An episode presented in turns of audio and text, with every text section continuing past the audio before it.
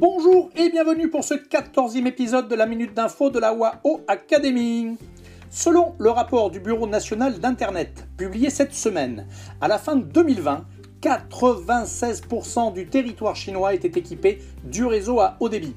De plus, la construction du réseau 5G avance à grands pas puisque plus de 700 000 bases ont été construites, ce qui fait de la Chine la championne du monde de l'utilisation de la 5G. Ces infrastructures vont certainement accélérer la croissance de l'e-commerce. Elles représentaient déjà 45% du volume des ventes en détail en 2020 et pour 2021, c'est déjà 52%. Allez, désormais à nous de jouer pour mieux vendre nos produits et services aux consommateurs chinois. Allez, à très vite pour un nouveau podcast et portez-vous bien